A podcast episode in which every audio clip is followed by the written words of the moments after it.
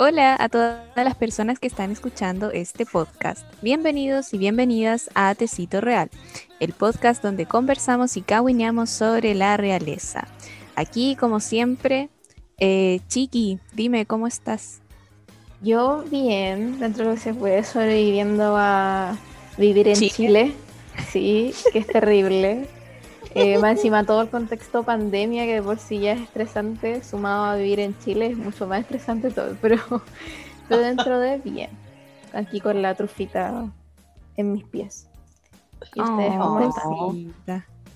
Bien, o sea, sí, pues tratando de sobrevivir como a un aluvión, a un corte de agua. Afortunadamente tengo luz, no se me ha cortado la luz en mi casa, pero eso sí, tratando de sobrevivir a, Chile y viendo si pasamos enero, pues. Ya la pregunta no es si pasamos agosto, la pregunta es si pasamos enero. La cagó. Bueno, Hoy se acaba, pero quién sabe qué va a pasar. ¿Qué va a pasar en febrero? La cagó. ¿Qué va a pasar esta tarde de enero? Es que no. ¿Qué, qué, ¿De cuándo empezó a llover? Esta noche, señora. Va a temblar así, hay que dormir con ropa. No, no, no, no, no. Oye, oye, oye. No, no. ¿Hoy juntaron agua? No. No, sí, ya junté agua. Sí, sí, está agua. el agua que tengo en mi casa. Ah. No me digan temblores, no es que tengo que, que, escapar para perro. ¿Verdad? Eres marítima ahora. Ahora soy chica de región. Sí, pues eres de región, ya no eres de Santiago, qué fuerte. Pero bueno, así nos vamos expandiendo por todo Chile. Oye, oye eh, yo tengo una consulta para, para las chuachiqui. Bien. ¿Subiste una foto de la trufita? ¿La presentaste? No, no la he presentado en el tecito. Pero ya la voy a presentar. Sí, la que me acuerdo de por el capítulo pasado. Tenía título, ¿no es cierto? Tenía título sí, real. Lady Trufa. Sí. Lady Trufa. La Lady Trufa, sí, pero en Instagram se llama Soa Trufita, por si acaso. sí.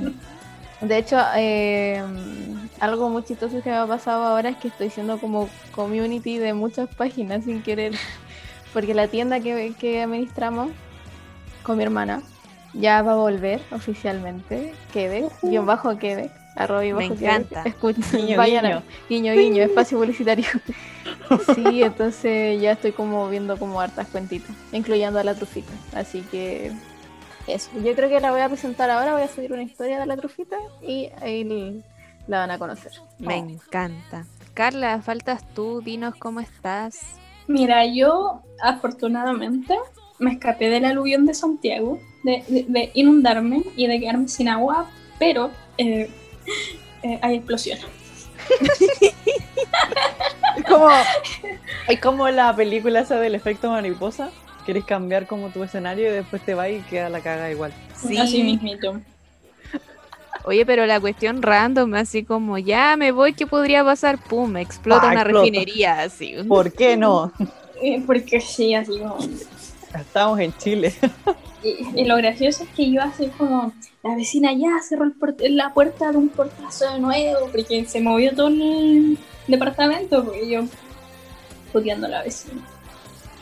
Mira, echándole mala onda a la vecina. En fin. Em, demos por iniciado este capítulo. ¿Algo más que decir, que agregar? No, o sea, pasemos a las noticias reales para después empezar con este capítulo que viene bien cargado de información. sí, la, la Karen se, se, inspiró. No, pero es que esta familia la caga. Después me van a entender. Sí. Bueno, partiendo con las noticias reales. Em, tenemos que eh, yo creo que el Palacio de Buckingham estuvo y BBC estuvieron como Bob Esponja cuando empieza a incendiar todo en su cabecita. Así mismito. Porque eh, salió, volvió a salir a la luz el, el, reality, el documental que habían hecho en, en 1969, que se llamaba Royal Family, que tenía como fin acercar la monarquía con las personas. De hecho, esto lo podemos ver en la temporada 3 de The Crown. Y podemos ver como también no, no tuvo el efecto esperado porque en verdad la ciudadanía como que en vez de acercarse los vieron como personas, eh, ¿cómo decirlo? ¿Cuicas? como Sí, es como realidad. estos programas que hacen como de gente cuica, como mostrando su vida Las y uno... argandoñas. Sí, algo así. Entonces, bueno, volvió, estuvo en YouTube por algunas horas, después lo sacaron, pero ahora las firmas dicen que parece que lo volvieron a subir otras cuentas. Sí, Pero- está. BBC está como loco tratando de dar de baja todo por derecho de autor. Eh, siguiendo con las noticias, tenemos que en junio quizás la suave patrona va a recibir al eh, nuevo presidente de Estados Unidos, Joe Biden, debido a que supuestamente, según depende de la pandemia, en junio de este año eh, se va a realizar la cumbre del G7 allá en Inglaterra, entonces recibiría como a toda esta gente importante. Y ahora, eh, está o sea, hay nuevos rumores, todas estas semanas hemos hablado de que eh, supuestamente Harry y Meghan volverían a Inglaterra por el tema de la inauguración de la, de la escultura de Diana y también de los 100 años de Carlos. Pero ahora están diciendo que quizás Meghan y Archie no regresarían, sino que iría solamente Harry. Chale. son, bueno, han dicho tantas cosas sobre esta vuelta que quizás qué va a pasar. Bueno, no sé, igual supuestamente esto de que Megan no va a ir es como precisamente como para evitar drama, po. Es que, es que, ¿sabes qué? Va a haber drama si es que ella va, va a haber drama si es que ella no va, va a haber drama si es que ella respira y si es que no respira también. Sí, igual corran a ver el, documental antes de, de que lo bajen. Yo lo estuve viendo y, y nada, pues entretenido igual, es chistoso porque en una parte sale Carlos como, no me acuerdo cómo se llama este deporte, pero es cuando te va tirando una lancha y tú vas como arriba de, no sé, pero vais como afirmado de la lancha y vais como con, ay, no sé cómo se llaman estas weas, pero vais como surfeando. ¿Ya? Y, y es muy chistoso ver a Carlos en esa situación, así como va una lancha y él atrás, así como tratando de no caerse. O sea, yo no lo vi, pero estuve leyendo y decía como, aquí nos dimos cuenta que los parrilleros de la familia era Carlos y Ana, que eran los que hacían el asado. Y fue como, qué gran dato, crack. no te preguntes, pero qué, qué gran dato. Me encanta ese dato, así como, oh, saben Mm. prender una parrilla, que vengan a Chile. wow, es que Bueno, eso sería con, con las noticias, ¿cierto? Em, confirmamos. Ah, y la otra noticia que en verdad em, esta Casa Real como que no nos interesa mucho, creo que a, a- ni a nuestros seguidores, y es que em, al, al emérito, ¿cómo se llamaba? El de España. Juan Carlos. A este caballero le habrían quitado como la plata, los fondos de la realeza, como que esta vez no se lo, no se lo asignaban, porque al, parecer el caballero seguía recibiendo plata. Ah, ¿Por sí, pues si, si tiene sueldo, como es como el sueldo de expresidente en el fondo, pues ellos siguen recibiendo plata por ser parte de, de la familia real, pues sí, como que se hizo una reestructuración del presupuesto en España y por ejemplo los sueldos de Felipe y de Leticia eh, como que no van a tener reajuste este año, van a seguir recibiendo el mismo sueldo del año pasado y le quitaron el sueldo a Juan Carlos. XD. Sí, XD. Sigamos. Puedes dar el inicio. Sí, vamos a partir el capítulo de hoy que trata sobre una familia real de la que no hemos hablado, de la que hemos hablado muy poquito en, en Instagram igual, pero como estamos en esta misión y nuestro propósito de 2021 es expandirnos a otras casas reales, vamos a viajar a Países Bajos y vamos a conocer a la familia real em, de allá. Es un capítulo con harta información, así que si quieren se van a servir un tecito. Em, y eso, pues vamos a partir con esta familia real. Y bueno, es importante decir que la familia real de Holanda es una monarquía relativamente joven si la comparamos con monarquías más antiguas, ya que el reino de los Países Bajos se establece recién en 1815 y su primer soberano fue el rey Guillermo I. El primer rey de Holanda desciende de la casa de Orange-Nassau, creo que se dice, y el lema de Holanda es Je mantendré. Esto traté de verlo con el traductor de Google, no sé si lo dije bien, me pero sí, algo así, pero significa mantendré o sostendré. Así que yo lo encuentro re fome, pero como dato a la causa, así Y de como hecho sí, se mantiene así. Qué se bacán. mantiene. Sí, manténgase ahí, lo está haciendo muy bien. Y bueno, los colores de la bandera y el color naranja que suele identificar a los Países Bajos, sobre todo a la selección de fútbol. Eh, todo esto procede de la casa de Orange Nassau. Y la princesa Beatriz fue reina de Holanda durante más de 30 años y el año 2013 ella abdica y su hijo mayor, Guillermo Alejandro, me encanta que se llame así porque es como tan latino, como tan... Mario Guillermo Alejandro, Fernando. ¿Cómo era el otro que el del, de la casa del capítulo anterior? Tenía el medio nombre, de... ¿se acuerdan? Uy. Mario Rosario Jimeno Fernando Roberto Ay, no me acuerdo, pero hay que escuchar ese capítulo. Ustedes también vayan a escuchar ese capítulo, el capítulo anterior. Así que, bueno, estamos hablando de Guillermo Alejandro. Y bueno, él sucedió a su madre en el trono. espérate, espérate, espérate. Necesito escuchar de nuevo eso, por favor. Guillermo Alejandro. Guillermo, Alejandro.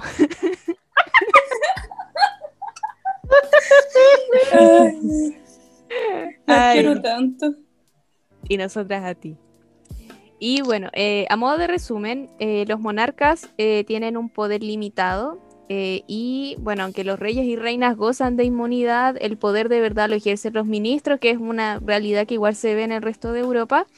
Y el rey y la reina son neutrales y por lo tanto no opinan sobre temas políticos, algo que es bastante similar de hecho con, si vemos con el caso de los Windsor.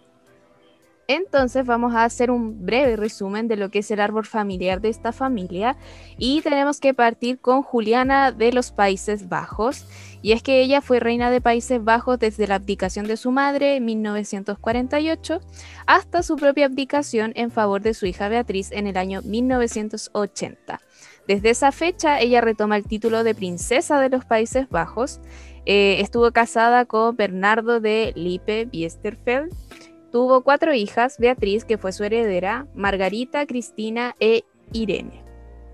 Entonces tenemos que seguir con la princesa Beatriz, que ella, bueno, asciende al trono en 1980 después de la abdicación de su madre, la reina Juliana, y ella tuvo tres hijos con su marido, el príncipe Klaus, y el mayor de ellos es el actual rey Guillermo Alejandro de Holanda. Guillermo Alejandro. Me encanta, pero es que es dramático, me encanta, es muy latino. Me recuerda eh, de Guadalupe. A mí me recuerda a Betty la Fea, Armando. Armando. Que se ha metido el pez al lagarto. me mala pala. Ay. Y bueno, están sus hermanos también, que es el príncipe Friso y el príncipe Constantino. Me encantan estos nombres, son todos tan dramáticos. Me el Friso igual me da risa, es como nombre de superhéroe, o sea, de villano. Sí. bueno, entonces vamos a pasar al actual rey, bueno, Guillermo, que es el primogénito de la princesa Beatriz y del príncipe Klaus. Y como dijimos, él sucedió a su madre el 30 de abril de 2013 y está casado con la reina Máxima y tienen tres hijas, la princesa heredera Amalia, la princesa Alexia y la princesa Ariane. Y aquí tenemos que mencionar a la reina Máxima, que su nombre es Máxima Sorregueta y ella nació en Argentina, así que orgullo latino. Es hija de Jorge Sorregueta y María del Carmen Ceruti, Creció en Buenos Aires y tras su matrimonio con el príncipe Guillermo recibió el título oficial de máxima princesa de Holanda. Y acá viene un dato muy importante, y es que cuando su esposo asume como rey, a diferencia de sus antecesores, ella recibe el título oficial de reina máxima de Holanda. Y eso no sucedió, por ejemplo, con el príncipe Klaus y el príncipe Bernardo, que son los esposos de las reinas Beatriz y Juliana. Y ellos nunca recibieron el título de rey pero no obstante, Máxima tiene las mismas competencias que, por ejemplo, el príncipe Klaus. Y esto igual se da en otras familias reales. Por ejemplo, Felipe, eh, si lo vemos en el caso de los Windsor, no tiene el título de rey, él es príncipe solamente y duque de Edimburgo. Entonces ahí hay un dato de que ella es reina y sus antecesores no. Por Así que por título, sí. Así que vamos a seguir con estos datos de esta familia tan interesante y de nombres tan dramáticos. Oigan, un, pequeño alcance antes que continuemos, que me llamó mucho la atención, que esta, en esta monarquía son puras mujeres y me encanta. O sea, hay, empezando, hay tres generaciones ya seguidas de mujeres que tienen pura hija mujeres, ¿no es cierto? Eh, y aparte ya, el que la embarró, ya, que fome, el rey Guillermo vino aquí, ya, hombre. Ya, pero gay- rey Guillermo tiene puras hijas de nuevo, entonces eso lo Sí. encuentro maravilloso, simpático es. Buen Es- ADN se sacaron. Mm. Sí, también.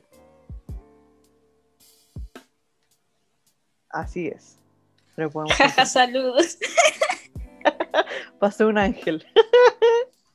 Yo justo iba a hablar, pero pasó por atrás mi mamá y empezó a hablar y fue como, pero...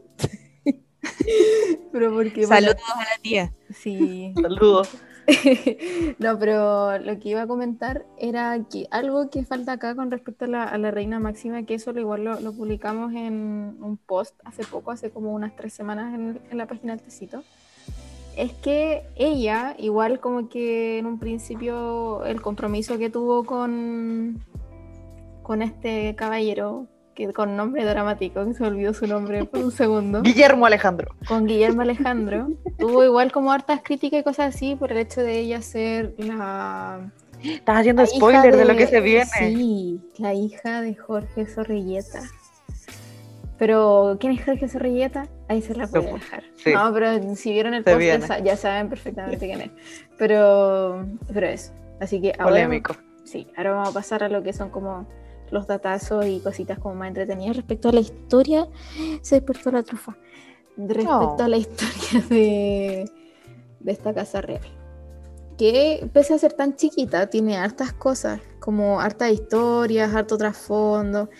Y, y bueno, lo que decía la Karen, porque me encanta que sean en su mayoría puras mujeres. Yo creo que debe ser algo por, por genotipo, que aparecen más mujeres que hombres, porque casi todas las otras casas reales son mayoría de hombres, pues entonces igual es como, Sí. como distinto. La biografía que ha sacudido los cimientos de la familia real ho- holandesa. Así le, le tituló la Karen. Bueno, una socióloga llamada Yolande Wittius ha presentado en Ámsterdam el libro Juliana, o Juliana, Princesa en un mundo de hombres, en el que se destapan todos los sinsabores de la reina y las crisis de su matrimonio. Muchos de los asuntos destapados fueron públicos en algún momento, pero con este libro, que publicó anteriormente una biografía sobre la etapa de Juliana en Canadá y su compromiso con los aliados durante la Segunda Guerra Mundial, ha hecho crujir la estructura de esta familia real. Yolande no ha buceado esta vez en los archivos, buceado en los archivos reales. El libro es un trabajo de investigación que ha durado seis años y ha contado con la ayuda de numerosos testigos directos que le han aportado no solo información verbal, sino también cartas y otros documentos. Han sido declaraciones anónimas bajo el compromiso de que sus nombres puedan desvelarse en 25 años. Yo lo encontré entretenido. Sí. Y No, lo sí. encontré una buena técnica. Por si alguien quisiera hacer algo polémico, como el contrato de, ya, por ahora te vamos a guardar la identidad, pero así como en 60 años más lo vamos a descifrar. Total, ya van a estar todos muertos, o ya va a pasar de moda. Pero no sé, siento que le da un aire como de extra misterio y algo de legitimidad, porque es como, no, sí, están los testigos, pero no podemos decir los nombres, pero los vamos a decir. Sí, buen marketing. Buen marketing. Bueno, el primero de estos es- son las humillaciones de Bernardo. Yolanda asegura que sintió empatía con el personaje de la reina, a pesar de su carácter contradictorio y algo excéntrico. Quizá todo empezó con su boda con el príncipe alemán Bernardo de Lippe-Wiesterfeld, el 7 de enero de 1937. Juliana vio en Bernardo el príncipe de sus sueños. Él, una ocasión de oro para subir el escalafón aristocrático, ya había sido rechazado por dos mujeres muy ricas. El príncipe cambió su ciudadanía a pesar de que algunos documentos aparecidos posteriormente demostraban su vinculación con el Partido Nacional Socialista de Hitler, Partido Nazi. La pareja aguantó la separación durante los años de la guerra y él lavó su imagen enrollándose en la aviación aliada. Pero la situación de estos, nombres de, de holandés son como muy como, muy raros. Es como, es como alemán, no es como ese, no sé. Chao. Dice, Chao. La situación de residencia oficial de la pareja no era ni tan patriótica ni mucho menos romántica. Según la autora, el príncipe humilló a su mujer incluso en la luna de miel. Tiempo después, sí, demasiado venga. Tiempo después le acusa de haber intentado forzar a una invitada de palacio menor de edad y de agredir a un miembro del club de teatro de la reina. Whittius denuncia era el jefe en casa y actuaba como un príncipe feudal. Además de eso, le fue infiel muchas veces y Julián lo sabía y lo perdonaba. Eran, de hecho, ellos dos eran padres de cuatro hijos. Beatriz, Irene, Margarita y Cristina. Y bueno, todo, todo se sabía en el palacio. En el lujoso palacio de Sochi. En Bam. Se respiraba de todo, menos amor entre la pareja. Los Qué escándalos, terrible. sí, los escándalos varios que provocó el príncipe hicieron que la reina se llevara las manos a la cabeza en, en muchas ocasiones. De hecho, más de una vez se habló del divorcio, también de abdicación. Fue cuando la reina se refugió en la vidente Grit Hoffmans, a la que había recurrido para sanar la ceguera de su hija menor. La vidente ¿Te han dado cuenta de que siempre cuando hay problemas en la realeza como que recurren a un vidente? Sí, como Sí, un po. vidente, un curandero, como, como- como lo que pasó con Rasputín, po. Y todo siempre Oh, termina peor. Sí, o también el, el otro día hablamos de una, pues, de otra, de otro ¿Quién? caso. No me acuerdo. Estoy ¿Cuál? tratando de Es pensar. que yo- Chuta, me acuerdo. estamos con amnesia. Ta- ta- Estamos viejas, es la edad. Habla- hablamos muchas weas. Es el problema. Sí, es por eso Sí, muchas también. cosas, muchas cosas, muchas cosas. En fin, no me acuerdo. Sigue, por favor. bueno, la vidente fue su confesora, asesora e incluso llegó a influir en asuntos políticos. La intervención del gobierno en instancias de su marido echó a la curandera del palacio.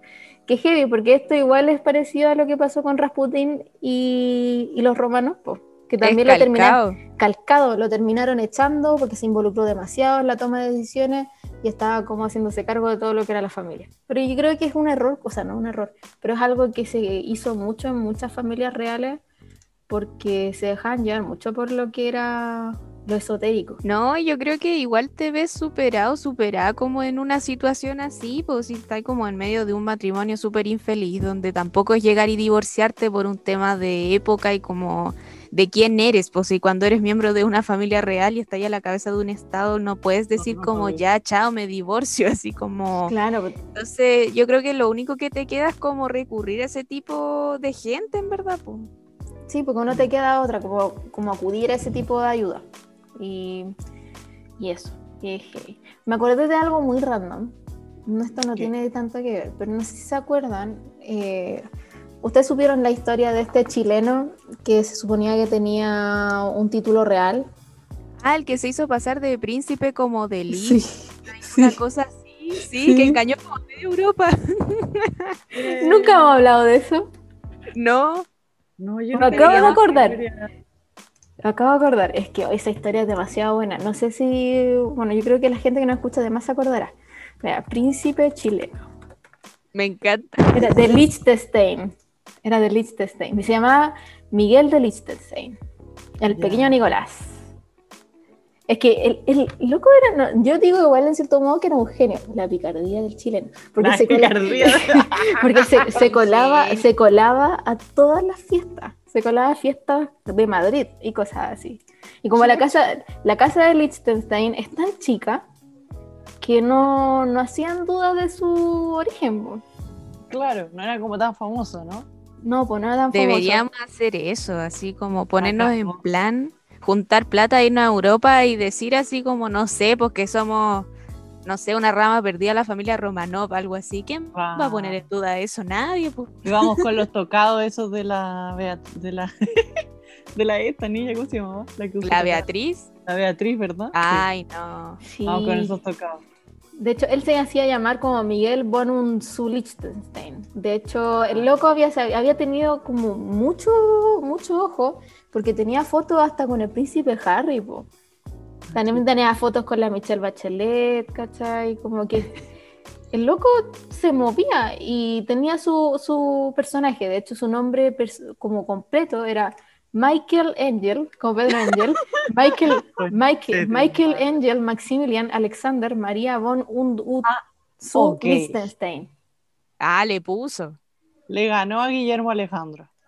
Guillermo Alejandro. Sí, y tenía, qué su y tenía su sitio web oficial, de hecho, tú buscabas Miguel Ah, de Liechtenstein ok. y te aparecía. Y aparte, el loco, Ya. el loco tenía facha de, de familia real, porque era rubio, colorín.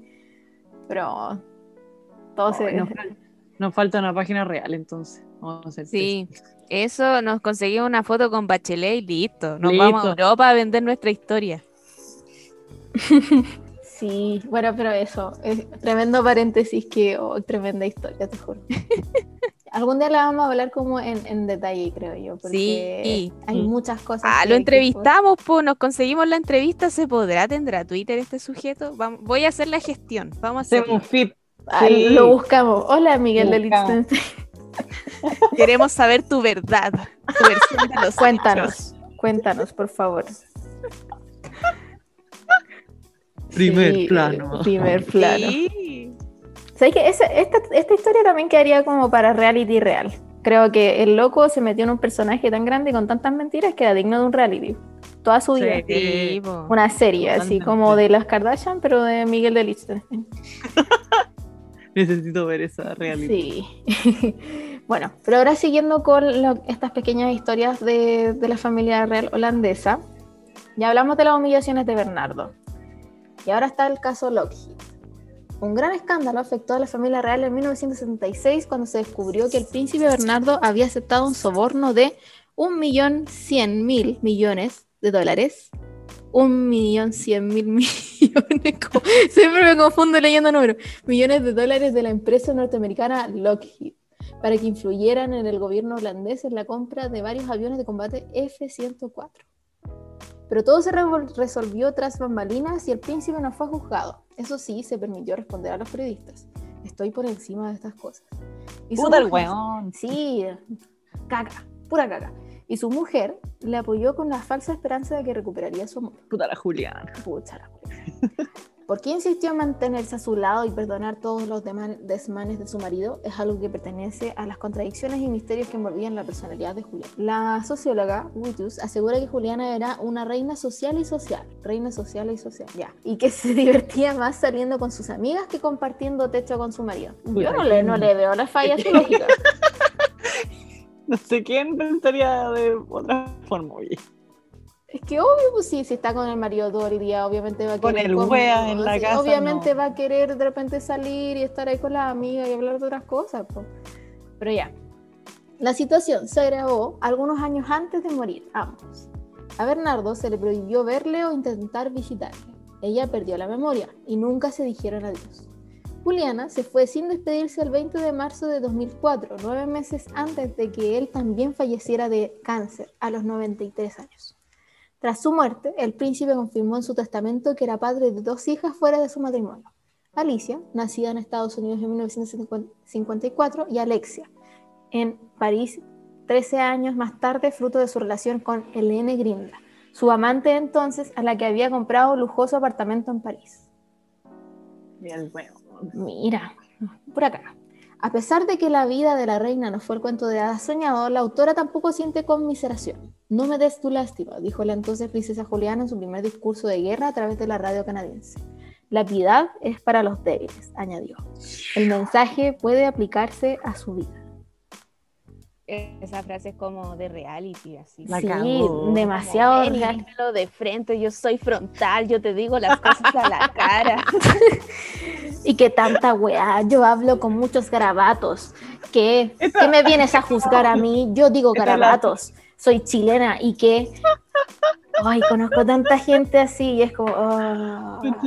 Esta, wea- esta, parte me recuerda Ah. como la parte de los reality en el que están como cuando se llaman a hablarse. Es como la nominación. la nominación. Me imagino a la Juliana así diciendo la piedad es para los débiles. Así, oh, chan, chan, chan. Por eso nomino a Bernardo. Por saco wea. Puta que Ahí, saco wea. eliminado por Oye, convivencia. oye, oye, pero, pero. ¿Qué? ¿Qué? Carla, ¿estás Carla. Fácil. no. Ah. no. Carla, Me- ¿estás bien? Sí, sí. Nada. Siga. Estoy impactada por el Pero, pero- pero Bernardo. es que esperaba, esperaba algo. Bueno, así, el Bernardo, esta, esta, esta persona, no sé. Yo, yo, yo, yo pensé que después de Felipe, del, del Funa, del Cacas, de todo lo que hemos visto. No, el Cacas, nadie el Cacas, ¿no? Carlangas. Juan Cacas, po. Juan Juan Cacas. Cacas. Pero, ¿y cómo vamos a llamar al Bernardo porque merece un sobrenombre? ¿El cacas? ¿Podemos decirle así? O- No. Es muy El suave. cacas, no. El mojón. No. Pero Espérate, El- Bernardo. el Bernardo. ¿cuánto se, Bernardo, ¿cuánto se llama este señor? Bernardo Peo. Lepe. ah, Así bien. El pasado voto. El pasado a poto. Ya, ese. Listo. El pasado ¡Ay, qué pasado voto. mal! El- Sí, es que me encanta decir pasado a poto y esas cosas porque no es un insulto, pero suena chistoso y es como un insulto igual. Anda y pasado a Anda y pasado a poto. Báñate. Cochino. Está pasado a pecados y a weón. Oh, sí. Más encima que la, fam- la familia real de por sí, o sea, dicen que de por sí, como todas las casas reales y la sociedad antigua, eh, se bañaban súper poco y en verdad en toda la gente era hedionda. Toda la gente era Estaba hedionda. pasado. En verdad estaba pasado a votos, imagínate, el palacio de Buckingham así pasado a votos. ¡Qué asco! Pero bueno, en fin, ellos no se bañaban. En fin, sigamos, perdón. Uh, Y ahora la reacción de la familia. La princesa Irene ha sido el único miembro de la familia real que ha comentado públicamente su opinión sobre el libro de Yolande. Ha escrito acerca de los asuntos Lockheed y Grit Hoffmans. Habría que preguntarse por qué volver una vez más sobre estos temas. Cada familia tiene derecho a una vida privada a puerta cerrada, incluso la familia Oh, real. Lo que dice ese libro ni siquiera tiene relación con mis experiencias y recuerdos. Son declaraciones de la princesa a un programa de radio al que había acudido para hablar sobre su libro Bergplas, la Reserva Natural Sudafricana. La princesa Irene nos comentó, no comentó la opinión que, la, que el libro ha suscitado en el resto de la familia. Me lo guardo para mí, señor. La hipocresía. La hipocresía. Es que sabes que me da risa porque dicen, ya, entiendo, todas las familias merecen su derecho a vida privada y cosas así, pero en cierto modo ganan gente y plata como as- con lo del resto, ¿cachai? Así como mostrando sus cosas. Sí, como- po. Sí, Y son representantes de la nación, po. Por lo menos en simbolismo, po. sí, pues, tampoco, tampoco digo que sea para así nivel así como Diana, ¿cachai? Que no la dejan tener vida, pero igual es como, mojate el potito, La, la habla de algo, habla, sí, habla de No, pero por ejemplo, el caso de, ya, te creo que de su divorcio, de problemas matrimoniales, ok, ¿cachai? Sí, Pero el tema del soborno, esa weá es literal política y con negocio, turbio, corrupción. Entonces, no confundamos las cosas, gente. En fin, Sí. no sabía. Karen, Muy cachagua todo esto. Sí, muy cachagua todo esto. Tengo más copuchas, porque claramente esta familia eh, eh, eh, eh, es polémica, el perro es polémico, francamente. Entonces, la hija de nuestra querida Juliana no se queda atrás. Pero igual esto tiene un, un- un matiz romántico. Pasamos de un matrimonio pasado a poto a un matrimonio con olor a rosas. Ah, con olor a ¿Dónde se bañan? donde sí se bañan. Aquí al menos se bañan. Ocupan perfume. Vamos a hablar de Beatriz de Holanda, la reina que hizo huelga de hambre para casarse con el hombre a quien amaba. Oh. Hay gente, el público, ¿dónde está la reacción? Oh. Hoy me dejaron sola, que son. No, ya, gracias, gracias. En fin. Beatriz Guillermina Armgard. Solo tenía 10 años cuando se convirtió en la her- heredera al trono holandés tras la abdicación en 1948 de la reina Guillermina en favor de la princesa Juliana y el príncipe Bernardo. Estoy, contando un poco más como la introducción de antes de la Juliana. Eh, pasó parte de su infancia en el exilio como consecuencia de la invasión alemana durante la Segunda Guerra Mundial.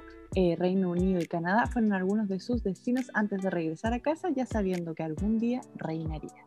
Eh, poco tiempo después de acabar sus estudios de Derecho en la universidad, viajó a Alemania para asistir a la boda de Tatiana. Uy, apellido impronunciable. ¿Lo intento o no lo intento? Intenta. Dale. De, Tatia- de Tatiana Saint Wittgenstein. No, es Wittgenstein. Wittgenstein. Sí, como el filósofo. Ah, Saint Wittgenstein, Berleburg. Eh, y el príncipe conde Mortis de Hessen y Saboya. Ok. Fue allí donde conoció a Klaus von Amsberg, el diplomático alemán de quien se enamoró perdidamente y, y con quien decidió casarse. Pero no fue fácil lograr la bendición de sus padres porque no todo es color de rosa, gente. El tórtolo de Beatriz tenía un pasado nada más y nada menos que en las juventudes hitlerianas, lo que evidentemente provocaba el rechazo familiar y del pueblo holandés que se manifestaron oponiéndose al romance. La hipocresía, porque el, el, aquí el cuñado, ¿cómo se llama? No, no, el cuñado. El suegro tenía lo mismo pasado, pero bueno. Eh, fue necesaria la aprobación por parte del Parlamento, convirtiendo al alemán en ciudadano holandés con el título de Nicolás de Amsberg, para que los reyes aceptaran e hicieran público el compromiso de la pareja. Esto y tres días de huelga de hambre por parte de la novia. Una mujer de carácter fuerte, decidida a llevar a cabo sus planes pese a pesase a quien pesase. ¿Qué le parece? Brígido. Ya. O sea, yo no sé si. ¿Quieren comentar ahora o quieren comentar después? No, ya, ya, ya me cortó la inspiración. ya, voy a seguir. Después vamos a comentar. El 10 de marzo de 1966, el día de la boda, los holandeses salieron a la calle a manifestarse. Recuerden que no les gustaba mucho a ellos este casamiento. Las fachadas de algunos edificios amanecieron pintadas con cruces naranja. Eh, y por algunas ciudades del país corrió un eslogan que decía: Quiero que me devuelvan mi bici. ¿Por qué? Porque esto hacía alusión a los días de la ocupación nazi cuando los, eh, los nazis eh, confiscaron las bicicletas de los holandeses. Eh, por su parte, la policía tomó la ciudad tratando de proteger la boda y a los novios. los tórtolos, en su propio mundo, ellos estaban enamorados, llegaron en una carreza dorada al ayuntamiento para la boda civil y luego se dirigieron a la iglesia de Westerkerk supongo que se dice, para la ceremonia religiosa. La novia vestía un traje diseñado por, de, por Caroline Berg Farvik de seda y satén con cola de 5 metros de largo. Eh, lució la, Me imagino que todas las W se pronuncian con B. Lució la tiara de Butterberg, eh, un regalo del rey Guillermo. Del J. del J. Guillermo. con perlas únicas y diamantes con diseños de volutas y flores de lis entrelazadas. ¡Ay, qué lindo! Se trataba de una de las grandes piezas de la importante colección de joyas de la casa de Orange. Eh, su copucha dentro de la copucha. Aquí estamos haciendo. No, no, no. Vamos, quiero comentar primero esta primera parte porque se vienen más, cosas. Eh, ¿Qué les parece el tema de la huelga de hambre? No, que me parece. Yo no lo haría. Dramático. No, sí, súper dramático. ¿Usted lo haría? ¿Usted lo haría? No, Nica, Nica. no amo No. mucho la comida. Aquí la enamorada, la enamorada del grupo es la Carla. Sí, quiero saber, Carla. Yo, tú dijiste que aceptarías dejar el trono por amor. ¿Tú darías una huelga de hambre por amor? ¿A cuál le pregunté? A ti, pues si tú Ah, dijiste eso, fuiste verdad, la única. Verdad, verdad. Eh, huelga de hambre no. Una cosa, porque, ahí porque algo bien importante es, la plata va y viene, Claro. pero la comida me puede matar. Tampoco tan buena, o sea, hay que comer. Ah, ah, muy Ah, bien. Ok. Prioridades. Hasta ahí, llega, hasta ahí llega el amor. Ok, está muy bien. Bueno. En fin. eh, hablando, ajá, retomando, hay una copucha dentro de esta copucha, que es un poco lo que mencionó la chiquis anteriormente con respecto a Máxima.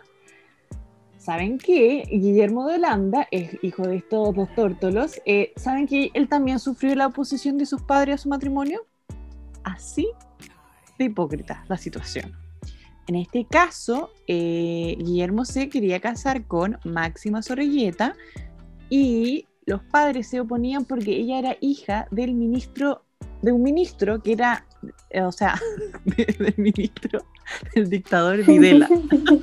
Me costó. Del dictador Videla. Entonces, eh, Beatriz estaba completamente en contra de este matrimonio. Era un no, no, no, no, no, no.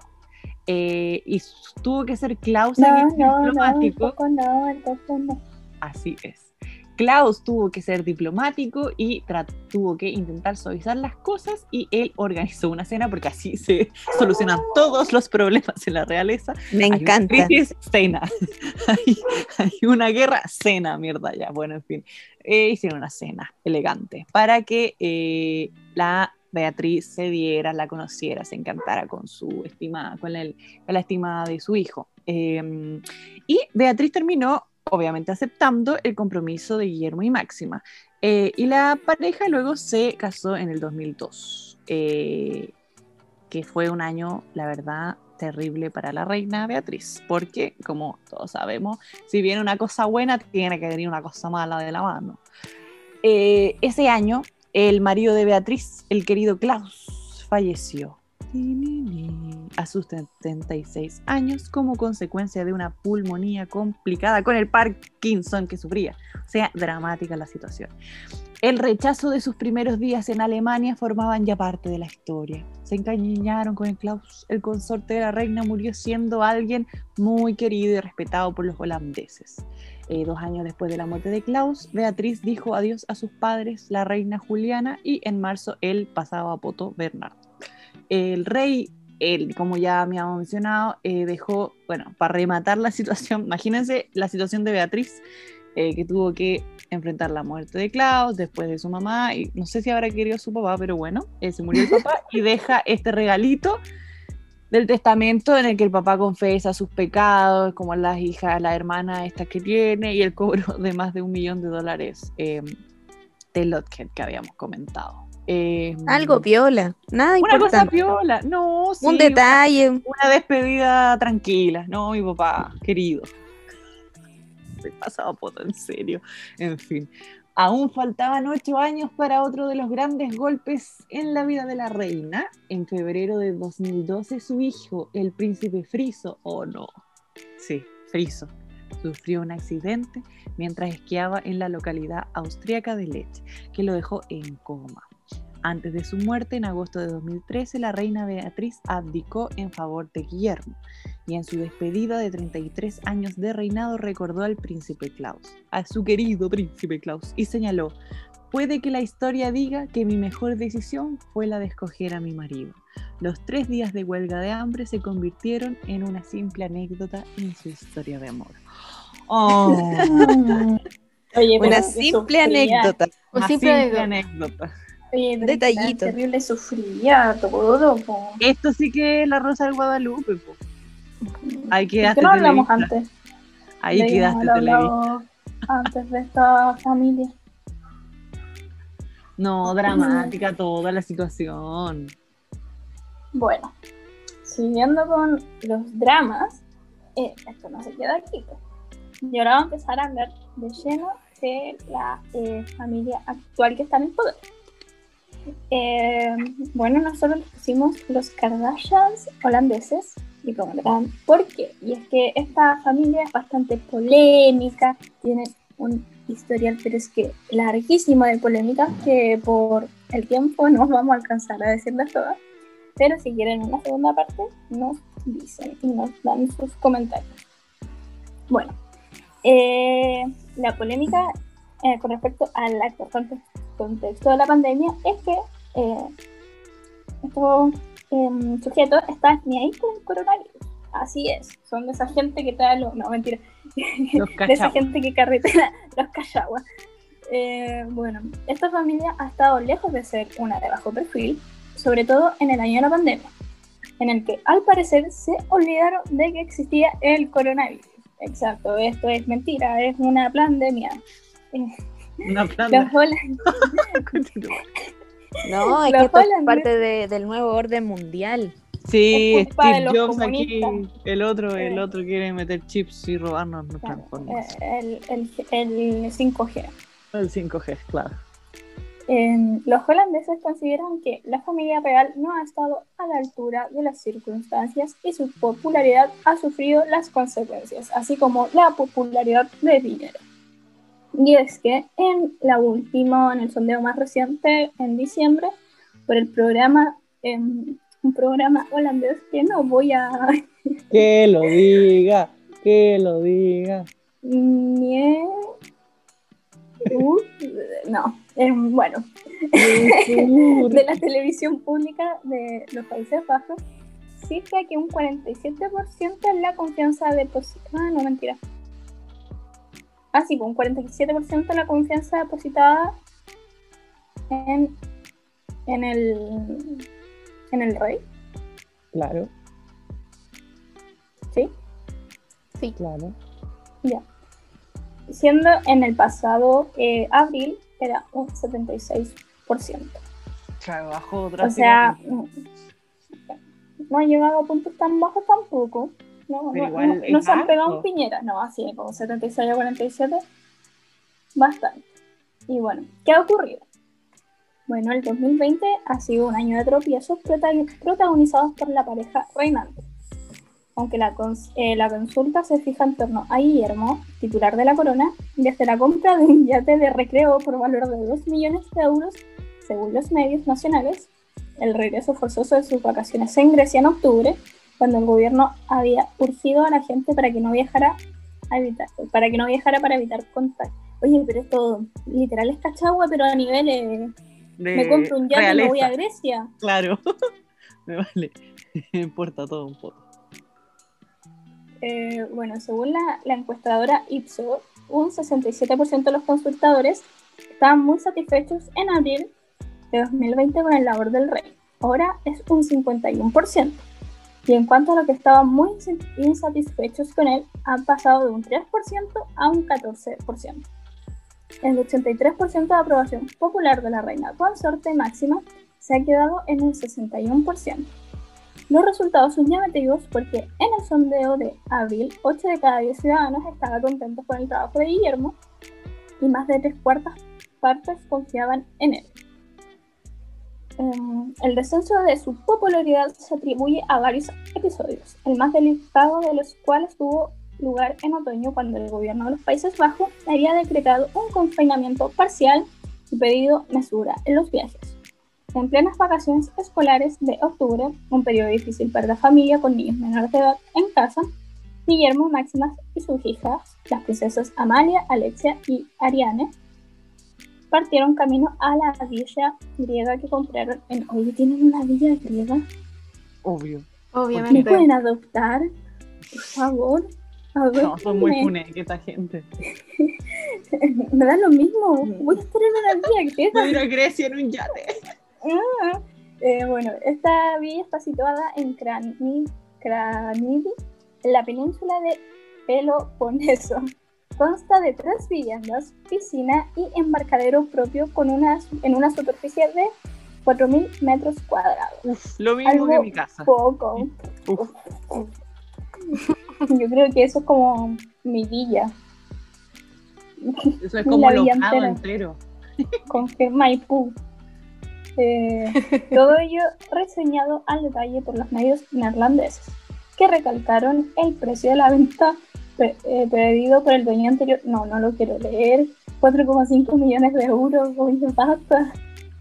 No sé contar, pero es mucho dinero. Grecia no era entonces un destino de alto riesgo y antes de salir ad- advirtieron al primer ministro Mark Rutte de sus intenciones, pero la, la excursión produjo mal efecto, tanto que los Orange salieron un viernes y pocas horas después de aterrizar en suelo griego a bordo del avión oficial decidieron regresar a casa. Oye, duraron acto. Hmm. Podemos, ponemos fin a nuestras vacaciones. A ver, o sea, esto lo, lo dicen ellos. Hemos visto la reacción de la gente y los comentarios de la prensa, que nos afectan por su intensidad. No queremos que se dude de nuestro compromiso. Para contener al coronavirus hay que seguir las directrices, dijeron en un comunicado. Oh, la esto me- que hay que tener. Esto, esto, esto me suena como a, a ciertos artistas chilenos que... bueno, Ah, Guillermo y Máxima se disculparon después en una comparecencia televisada donde admitieron el error. Aseguraron que estaban implicados en la lucha contra el coronavirus y dijeron esto, no somos infalibles. Antes de ese choque con la realidad, en agosto, cuando las medidas de seguridad de la pandemia recalcaban la necesidad de mantener una distancia de 1,5 metros, la pareja reinante se fo- fotografió en un restaurante griego. Oye, ellos tienen algo con los griegos, con el dueño, ¿Le en actitud relajada y los tres juntos. La foto circuló de inmediato por las redes sociales y el servicio de información de la Casa Real lo calificó de un asunto privado. Como Guillermo llevaba la mascarilla en la mano, se presume que se dejaron llevar al posar. Y me suena parecida esa historia. Mm. Con un presidente en, en- en una playa, digo yo. ¿Cuál, ¿Cuál será? Uf, Una torpeza, cuando menos.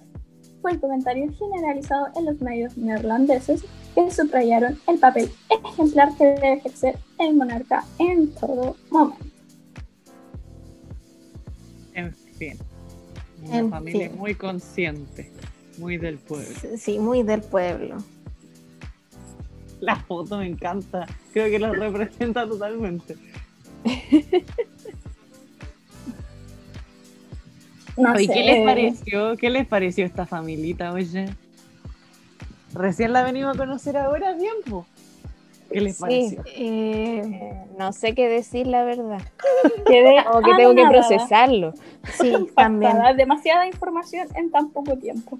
O sea, antes igual habíamos hablado algo de esto, además de la publicación de Tecito, es que no sé si se acuerdan que creo que fue en el capítulo de bodas reales, en la cosa de noticias, hablamos de la niña? a lo- sí, lo de la niña, lo de la hija Em, de este matrimonio Am- que Amalia, la mayor. de. Amalia, sí, y de que se estaban burlando de ella y cosas así por temas de su imagen. Ah, Que sí. se, Sí. se burlaron en la revista Caras no, o Cosas Caras de Argentina. Sí, sí. Sí, era como por su peso. Sí, pues ya, y se acuerdan que ahí nos habíamos reído y habíamos dicho, oye, pero ¿por qué Argentina habla de estas cosas? ¿Qué le interesa? ¿Qué se mete? Nosotras no sabíamos. Bueno, bueno. Ah, Ahora sabemos, eh, técnicamente esa niña es mitad holandesa, mitad argentina. Entonces, Claro. eso. Pero tampoco le da el derecho de meterse y andar jugando por su cuerpo. Nada que ver. Sí, pues. Podemos Oye, juzgar pero- por su por su actuar en la pandemia, pero no por su Claro. apariencia No, física. Exactamente. estos tienen, estos tienen muchos casos, muchos, y sobre todo con la niña chica también hay unos cuentos que no metimos acá, pero en tema de plata, ya en spoiler, esta cabra le estaban gestionando, o ya le gestionaron, una A la a Sí, la Amalia, a la Estimeda, ¿no? A la primera. a la Amalia, po. Claro, la Amalia, eh, eran como 16 millones de euros, una wea así absurda de plata. Ah, lo normal, lo típico que te Sí. dan de mesada. Y la cabra tiene 16 años. Entonces, entonces estos muy queridos como que mm, no son, pero bueno. Oye, cuando, Sí. cuando una niña menor que tú es más millonaria que tú. Ay, ¿Cómo Stormy, la hija de Kylie Jenner. Ayer, eh, saliendo totalmente de este tema, eh, una de las Blackpink subió ¿Quién? una foto de su perrito, eh, Rosé, y, y- Ya. y el collar del perrito era como de Louis Vuitton. Louis Vuitton o de Dior. Y, sí, y quedé como, Ok. eso vale más que todo mi armario, todo mi closet. Toda la casa, sí. Sí, son cosas. Bueno. Bueno. la gente tiene dinero. Yo pienso, por ejemplo, en la hija de Zayn con Gigi. Hadid. Ah, Sí, la. Saiyajina. Es que piensa, tiene de tía la Bella Hadid. Sí. eh, también tiene tía, bueno, no directa, pero tiene a Dualipa Sí. con el hermano. Y también tiene como ex cuñado, tiene a The Weeknd, o sea, no cuñado, ex tío, tiene a The Weeknd. Y no sé qué más, pero es pura gente poderosa. su- claro, y sus padrinos son así como Harry Styles, eh, la, O sea, la otra. O sea, no sé O sea, si llaman no, Harry Styles, porque Zayn no habla con nadie de, de los otros de One Direction. Sí, pero- pero igual. Importante. Además, le, consigue el disco, que se lo firme. Claro, Para puede ser, puede ser. Sí, pero bueno, ahí nos metemos en temas de One Direction. Eh, No oye, en las este Kardashian. Sigamos con las Kardashian. Holandesas. holandesas. No, es que en verdad toda la familia es bien polémica, pero los que Es a mí que me de- caen desde, mal, el- desde las raíces son polémicos. po- sí, pucha, es que el sé. Bernardo, el Bernardo injertó el, el gen del mal, eso es lo que pasa. Pero la Beatriz, su familia, yo la encontré piola. O sea, ella con O sea, marido, hizo una huelga de hambre, ¿no? O sea, nada. omitiendo ese detalle, que omitiéndose- Ya, pero se puede Y, y- y- y en ese sentido también tenéis que omitir el detalle de que eh, la pareja tenía eh, jóvenes hitlerianos, o sea. Ah, pero el eh, Bernardo viola- viola- tiempo. Y el Felipe Pero viola, viola, sí, pero. Eran no, todos nazis. Eran todos nazis. no, no. Eran todos nazis. Lo cual no está bien, pero eran todos nazis. ¿Y qué le iba a decir? Sí, pero todo dramático, todo bien. Pero los últimos me caen como el... po- Todos, así. Todos me caen mal. No sé, yo los encuentro máximos. Ah. Ah. Querís puro irte a Grecia en un yate, eso es lo que pasa. Que no. ¿Y quién no? ¿Quién no querría ir a Grecia en un yate? Imagínate, tres casas, una piscina, 4.000 metros de superficie. Sí. ¿Saben qué? Me O sea- encanta... Ah, No, iba a decir, o sea, no, no hay por dónde per- perderse. ah, Sí, sí, y, no- y nosotras, y nosotras acá y como mucha gente que no escucha pensando qué va a ser de su futuro, su futura vivienda, porque está todo caro y no se puede comprar y te vaya a terminar arrendando como casi todo Chile. así Y bueno, que- en fin. No, y también solo pasaría a comprar pan pidiendo permiso en la comisaría virtual y esta gente ahí mandándose a cambiar a Grecia. Y uno aquí, Triste. uno aquí juntando agua. Así es. Sí, la Camila. Gallardo carreteando. Me siento tan tercer mundo. es que no me puedo creer. Yo Llueve un fin de día. semana sobreviví a un aluvión y junté agua. Oh, Sí, y compré velas en el Compré almacén de la esquina. Claro. Y pedí permiso para comprar la vela. Oh. Ay, qué terrible. bueno. Oigan, Oh. pero cada vez que conocemos una nueva casa son puros dramas. No sé si nos hemos encariñado con alguna casa. Porque los japoneses, uff, también, todo funado. Eh, no nos cayó bien la princesa. Que queremos, estamos haciendo campaña todavía para que sea reina. Pero, pero- esa vez fue como el personaje que rescatamos. Pero son puros dramas, esta casa de. Yo pensaba que estos eran simpáticos, así como que los holandeses eran tranquilos, pero bueno. No, todas las No. casas tienen dramas y pasa hasta en las mejores familias, solo que esta gente tiene plata y tiene problemas más grandes, pues como Como viajar a Grecia. Como viajar a Grecia. ese Pero problema que yo nunca voy a po. es como mi problema es como oh salí se me quedó la mascarilla en la casa pues esta gente no tiene ese tipo de problemas po. Qué terrible. Bueno, la gente es gente- como, no sé pues como que qué yate me voy a comprar ahora es como a dónde iremos a, a dónde vamos a pasar las vacaciones así como a los Yo Alpes creo que. Ya. Y, y una de las mayores problemáticas. ¿Qué nombre ponerle al yate? Guillermo Alejandro. Guillermo Alejandro el yate. No, ah, ¿sabéis qué? A Guillermo Alejandro le vamos a decir el yates. El yate. Voy. Voy. Ese es el yates, listo. El yate. Otro más, otro bautizado. El Me yates. esto. Sí, tenemos tantos personajes. Es que, sí, Hoy día nacieron dos. El pasado a Poto y, y el yates. El yates. Hoy tenemos que anunciarlo así en la publicidad para que la gente tenga que adivinar quiénes son. Se viene nueva temporada. Uf, un. Oye, ¿les cuento algo? Cuenta. Sí. Me puse a ver más cosas del Miguel de Liechtenstein porque me quedé metida. ¿Ya? Y el loco, ¿sabían cuál era su nombre completo? ¿Cuál? ¿Cuál? Miguel Pardo Yarzún.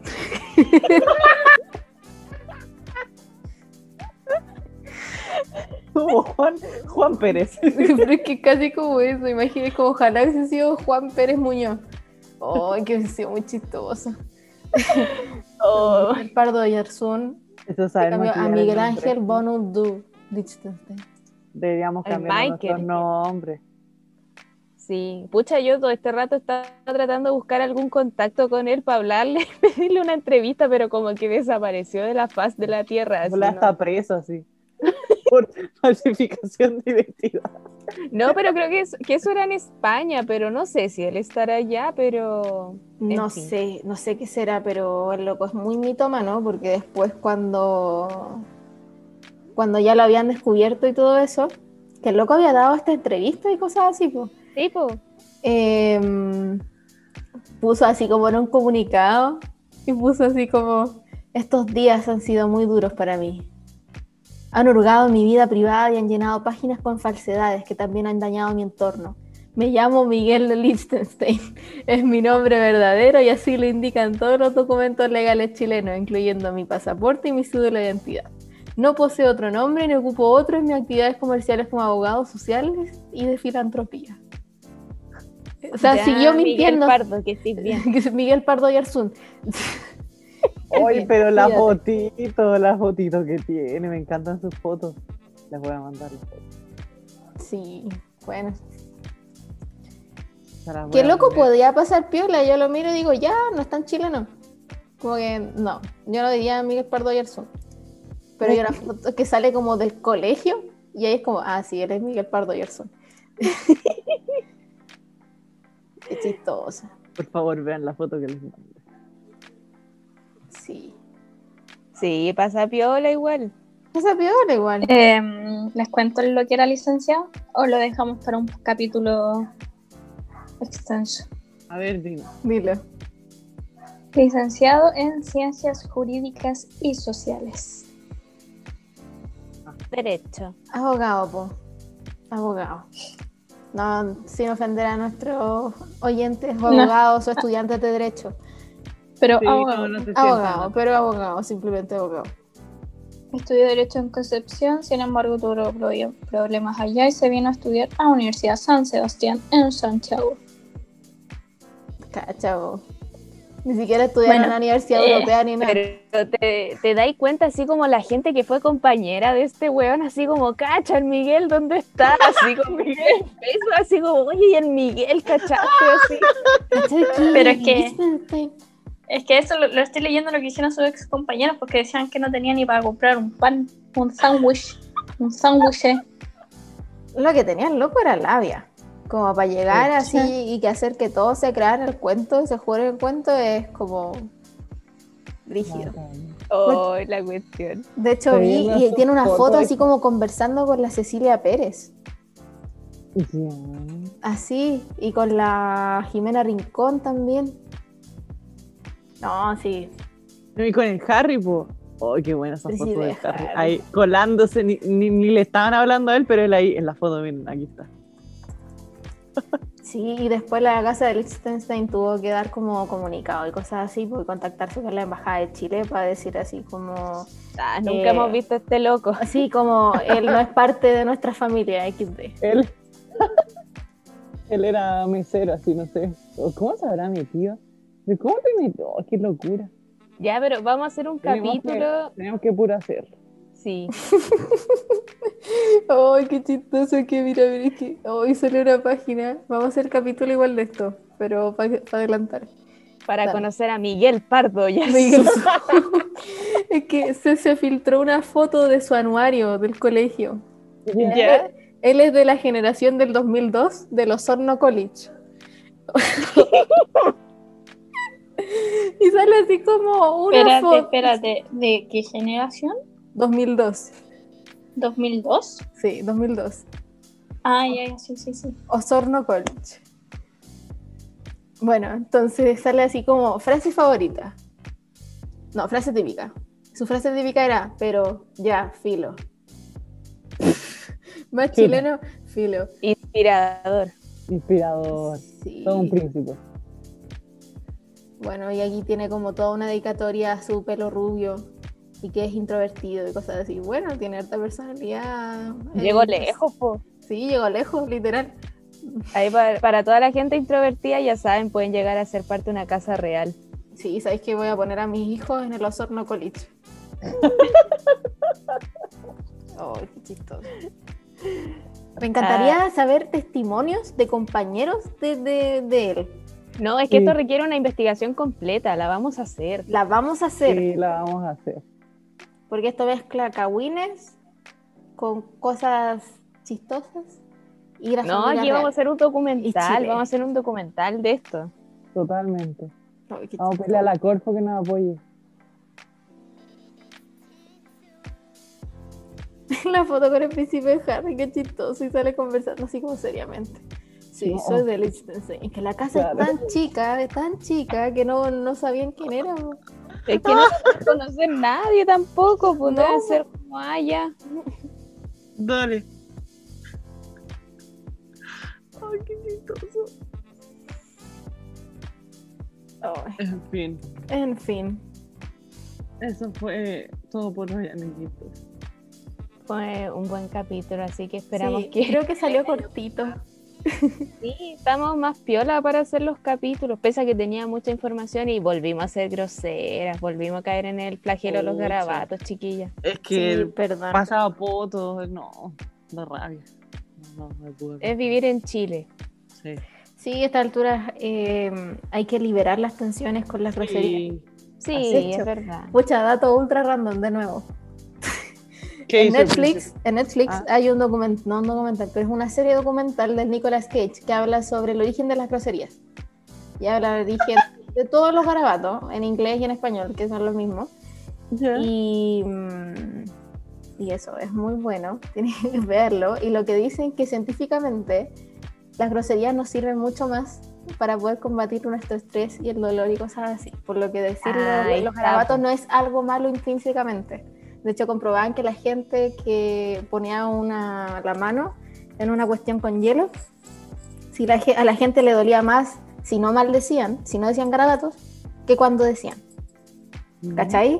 Porque tú le das atención Sí, somos pues, tan groseros pues, para sobrevivir a este país. Es para totalmente la mecanismo de defensa. Lo que nos mantiene cuerdos. Decir garabato a Carlos, pero con lo de Netflix yo pensé que iba a decir que había un documental de Miguel Pardo que nos ganaron la idea.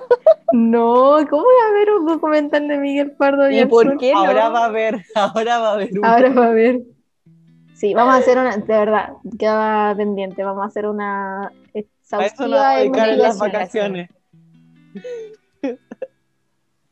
Ay, qué chistoso, pero bueno, eh, este ha sido el capítulo. Yo al menos me reí mucho, ojalá ustedes en sus casas también se rían. Y eso, no sé si quieren decir algo más, chiquillas, antes de cerrar este capítulo. muchas gracias por escucharnos y acompañarnos y comentarnos y que nos sigan en nuestro Instagram. Y, y los saludos, los saludos, nos faltan los saludos. De hecho, al eh, príncipe de A. Miguel Pardo y Pardo Hoy te cachai, no escucha. Oh, pero demanda que nos cae. Dema, demanda. ¿Por difamación? Pero es que él hasta el día de hoy insiste en que es mentira eso que partieron diciendo en España, pues él sigue defendiendo que de verdad pertenece a la familia real. No es como si yo dijera, no, es que yo soy Carla de Genovia. Me recuerda así como este meme, así como desfunado para tu información. finalmente. Hoy. Eh, ahora con los saluditos, eh, el capítulo que sacamos hace unos días, bueno, probablemente no van a saber qué día es este. Hoy día es 31 de enero, estamos grabando una noche de un 31 de enero este capítulo. Eh, y hace unos días subimos el capítulo sobre la reina Victoria, que habíamos grabado. Y acá nos comentaron algo, como una historia, pequeña historia. Vean. su user es arroba musa, musarana, por musaraña. Un saludo enorme para ella. Ella pone, hola, solo quiero contarles que fui a Kensington hace cuatro años y entré al tour. Y aunque no sé si penará la señora, sí se siente una vibra de señora que te va a retar. Además, en todos los salones de la exhibición tienen trajes de la época en maniquíes sin cabeza y una luz con sombras estratégicas, que si las ves en el suelo hacen que se vean cabezas. Es muy me gusta eso como de una presencia de señora que te reta, como que me encanta. Es que es tal, como nos la imaginamos a esta señora, una señora que te reta y que está enojada todo el día. Sí, como que estáis viendo así como una cosita arriba de la mesa y aparece atrás tuyo así como para retarte, así como no toque eso, así como.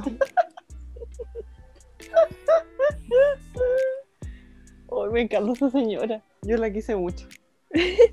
TKM. Gracias por tanto. Sí. Y bueno, hay otros, ah, otros saluditos. Eh, saludo para Patsy Stone. Ella empezó a seguir a la trufa en Instagram, qué tierna. Oh, qué tierno. Sí, Patsy Stone, muchas gracias. Eh, la Odeta sí, muchas gracias siempre. Agradecida por todo. Eh, y chiquillas, ¿ustedes quieren saludar a alguien? Vean como en nuestro Instagram, cosas así. A Pablo, ya basta que fue. Eh, no, no sé, bueno, a la mamá de la Carla, porque hace tiempo no le mandamos saludos a la mamá de la Carla, nuestra mayor. Hola, hola tía, eh, feliz cumpleaños. ¿Por qué decir feliz cumpleaños? No sé, feliz cumpleaños, es que me encanta decir feliz cumpleaños. De hecho, con, un amigo, con amigos siempre nos decimos a cada rato, oye, feliz cumpleaños, gracias, mamá, feliz cumpleaños. Y bueno, eso, porque es con cariño.